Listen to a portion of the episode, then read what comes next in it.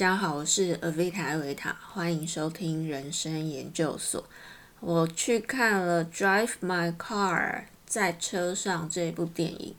它让我惊艳。会让我惊艳的其中一个原因是我原本对于改编村上春树的电影，并没有抱着很大的期待。在没有抱着很大的期待的心情之下，我竟然被这部电影收服了。村上春树的文字呢，会有一种很朴实无华的生活感。在这种生活感中，主角会经历非常奇异的人生事件，或者是娓娓道出非常不平凡的经历，像是电影改编的这个短片《Drive My Car》。就只是主角想要找一个司机，而被介绍来的司机呢，又恰巧是一位年轻的女性。这部电影把那很有村上感的描述方法，很具体的用影像传达，我个人觉得还蛮到位、蛮成功的。然而，电影在呈现在车上的这段重心之前，也就是在上开头字幕之前呢，交代了长达四十多分钟的前言，并且又加入村上春树在《没有女人的男人们》这一本短篇集里面的另外一个短片，叫《雪哈拉沙德》，由主角加福的妻子也化身为雪哈拉沙德，在某些特定的时刻就会娓娓道来。一千零一夜故事般奇幻的故事，在村上的原著短片《Drive My Car》里面，一开头就写着主角家福对女性开车的不信任。他是这样写的：到目前为止，家福坐过几次女人开的车，在他眼里看来，女人的开车模样大致可分为两种，一种是有点过于乱开。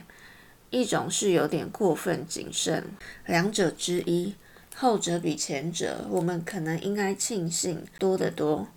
一般来说，女性驾驶比男性驾驶要小心谨慎，当然没有理由抱怨小心而谨慎的驾驶。不过那开车模样，有时可能会让周围驾驶的人很火大。另一方面，属于乱开这边的女驾驶。看来多半相信自己的开车技术很高明，他们往往瞧不起那些过于谨慎的女驾驶，并对自己不是这样而引以为豪。但当他们大胆变换车道时，似乎没怎么留意到，周围总是有几个驾驶会边叹气，或口中边骂着令人不敢恭维的粗话，还几分用力的踩着刹车。当然也有都不属于这两者的人，他们既不过于乱开，也不过于谨慎，而是极普通的开车的女人。普通这两个字呢，作者还特别强调，所以听到这边你就觉得，那不然你要怎样？又不能过于谨慎，又不能乱开，然后普通开的也不行，不就是单纯看不惯女人开车吗？好，接着他继续说，其中也有开车技术很高明的女人。不过，即使这样，家福不知怎么，还是经常会从他们身上感受到紧张的气氛。虽然无法具体指出什么地方怎么样，不过坐在副驾驶座时，那种不圆滑的空气就会传过来，让他无法安心，喉咙一阵焦渴。或为了打破沉默而多余的说起无聊的话题。当然，男人中也有开车技术高明的人和不高明的人，不过他们开车多半不会让人感觉到那种紧张。其实他们并没有特别放松，实际上可能也很紧张。不过他们似乎能把那紧张感和自己的现实状况很自然的，也许是无意识的分开。一边专心开车，另一边则极平常的闲聊活动着，好像这边是这边，那边是那边似的。家福并不知道那种差别是怎么产生的，在日常层面，他不太会想到男人和女人的差别，也几乎没感觉到男女能力的差别。家父因为职业的关系，几乎和相同人数的男女对象工作，跟女人一起工作时反而比较安心。他们多半会很注意细节，而且耳朵也好。但唯有以开车来说，做女人开的车时，他经常会意识到身旁握着方向盘的女人是事实。不过这种意见他从来没对谁说过。因为他想，这似乎不是适合在人前开口的话题。村上春树呢，很喜欢描述一个人内心的独白。在看电影之前，我很好奇，这样的内心独白要怎么样在电影里呈现呢？有一个蛮惨烈的例子，就是一位也是我很喜欢的作家 Elizabeth Gilbert。的一个人旅行，这本书的优秀就在于它满满的自我矛盾与自我对话的过程。然而拍成电影，你没看书的话，就会觉得从头到尾不晓得茱莉亚·罗伯兹到底是在崩溃什么。一个女人拥有看似美满的家庭，但内心感到的缺乏。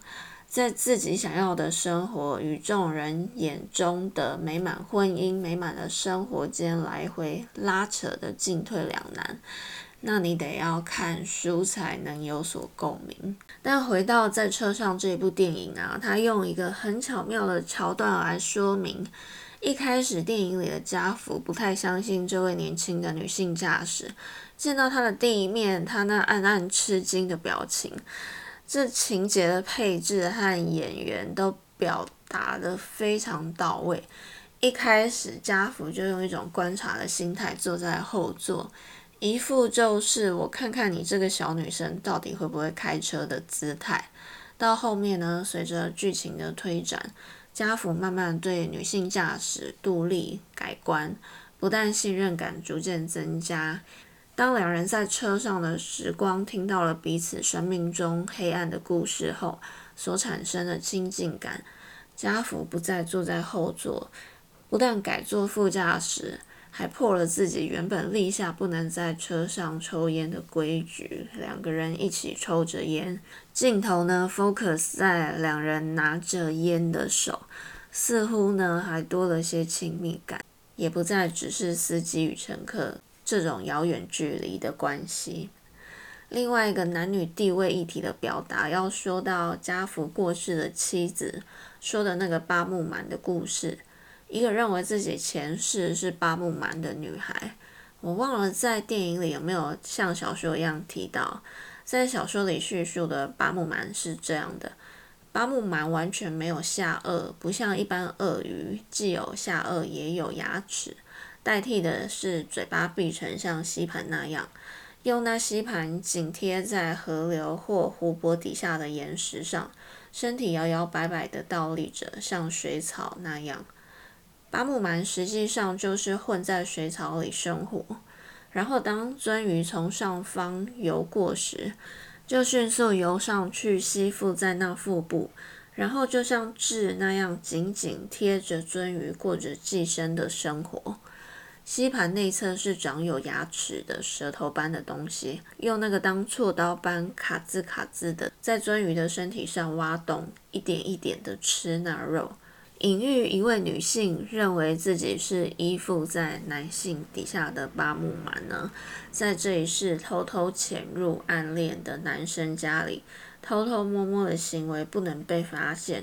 却又想要留下记号。因此，偷偷的留下自己的卫生棉条当做记号。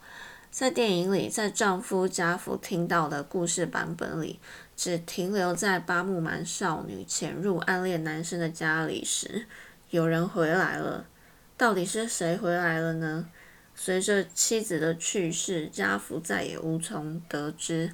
在他眼中所认识的妻子，只有某一个面相。而他妻子的另一面呢，由曾经与他发生不伦恋的年轻演员，在电影里对家福道出他所不知道的更暗黑版本的妻子。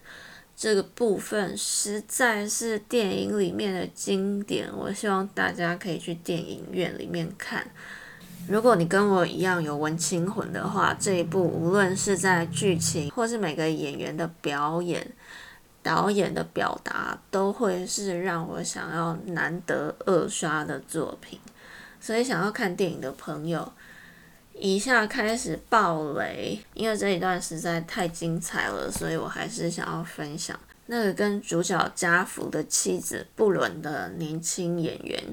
告诉家福。巴木满转世少女故事的后续。当少女潜入暗恋男生家里，有人回来了，是谁回来了呢？是另外一个闯入者，想要强暴这个少女，结果这个少女失手杀了这位闯入者。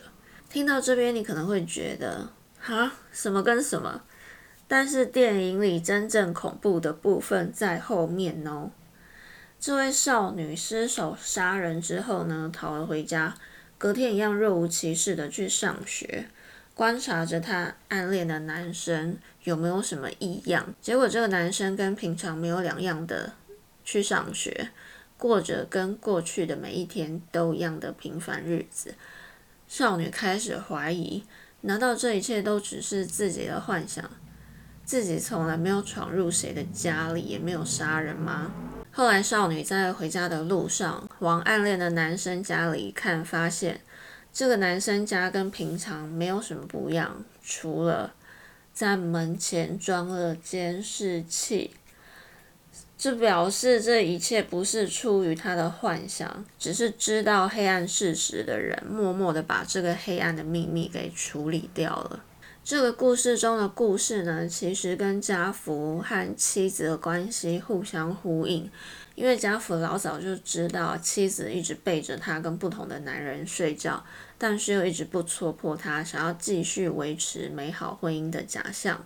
然后那个年轻演员跟他讲的这段故事的时候呢，有一点在对家福挑衅的心情。